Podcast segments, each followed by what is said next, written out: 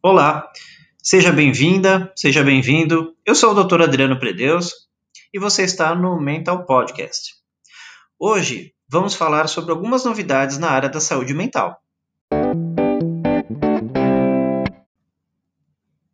Nomofobia. Você já ouviu falar sobre isso?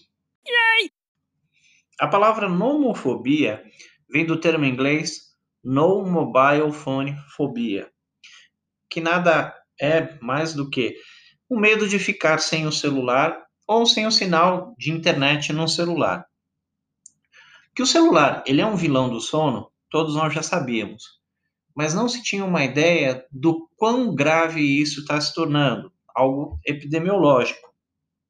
Em um estudo realizado na Universidade de Arkansas, dos Estados Unidos, com 327 universitários, constatou que 89% apresentavam sintomas de moderada a grave de nomofobia.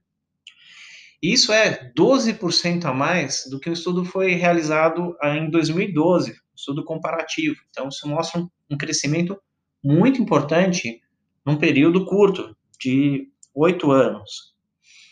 As consequências já são esperadas para quem usa o celular antes de dormir, que é a sonolência diurna e a baixa motivação desses alunos que tinham para estudar, uma baixa dificuldade de é, se concentrar para estudar, Além disso, foi observado que esses alunos tinham outros hábitos é, de má higiene do sono, como, por exemplo, tirar cochilo durante o dia. Eles tinham maior uso de cafeína porque tentavam compensar, né, e essa cafeína também à noite acabava atrapalhando o sono. Usavam mais a cama para outras atividades além de dormir, como, por exemplo, comer na cama, que é algo que não é indicado para quem tem problema de sono e além do próprio uso excessivo do aparelho celular antes de dormir.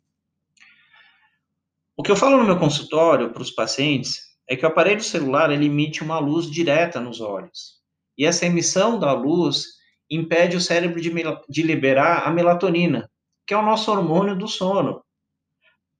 Além disso, o próprio conteúdo do celular, ele acaba excitando a gente. Porque se você está numa rede social, você vai querer entrar no outro perfil, numa outra página. Se você está assistindo uma série, você já quer emendar no próximo. Então, essas duas coisas contribuem para que a pessoa não consiga dormir.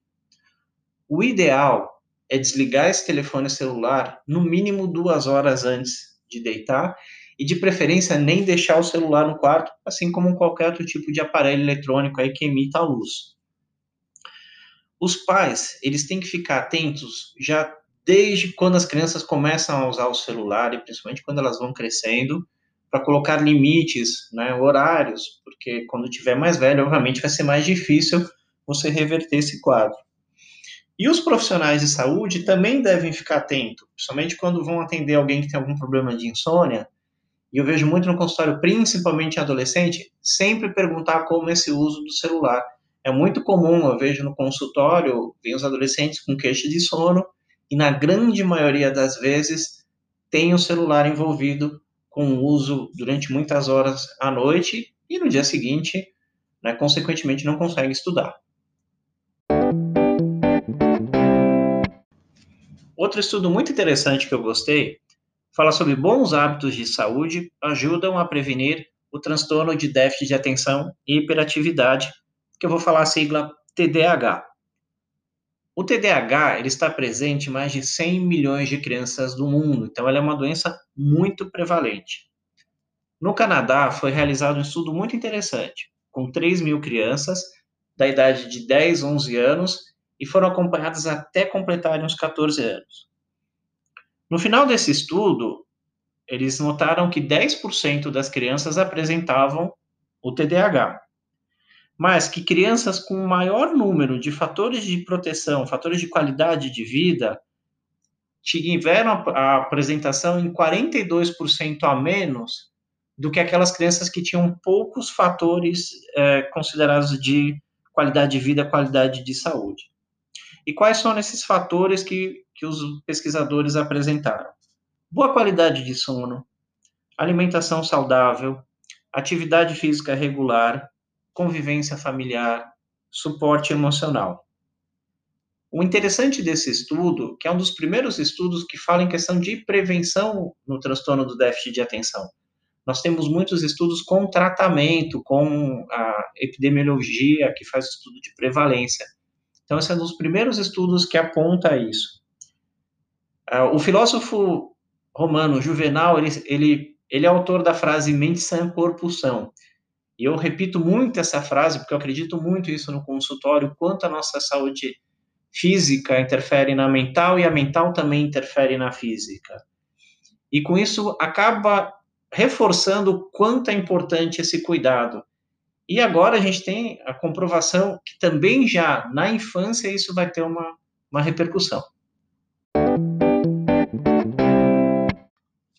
A última novidade que eu quero trazer é um estudo que fala sobre exercícios aeróbicos e os sintomas de esquizofrenia.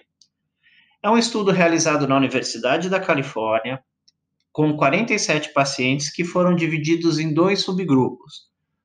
Um primeiro grupo que só recebeu tratamento cognitivo e um outro grupo que recebeu tratamento cognitivo associado a exercícios aeróbicos supervisionados por um profissional de educação física.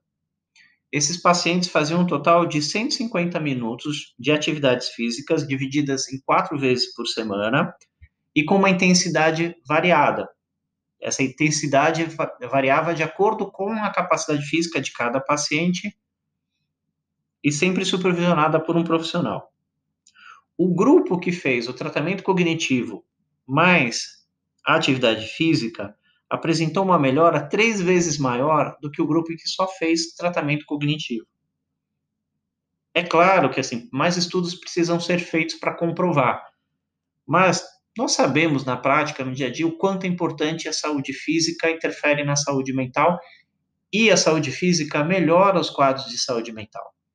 Na esquizofrenia, que é uma doença mental grave, tem uma série de repercussões que tratamentos levam a muitos efeitos colaterais. A atividade física ela é de extrema importância na recuperação desses pacientes. Eu já trabalhei em serviços que tinham profissionais de educação física, eles faziam uma diferença enorme na vida desses pacientes.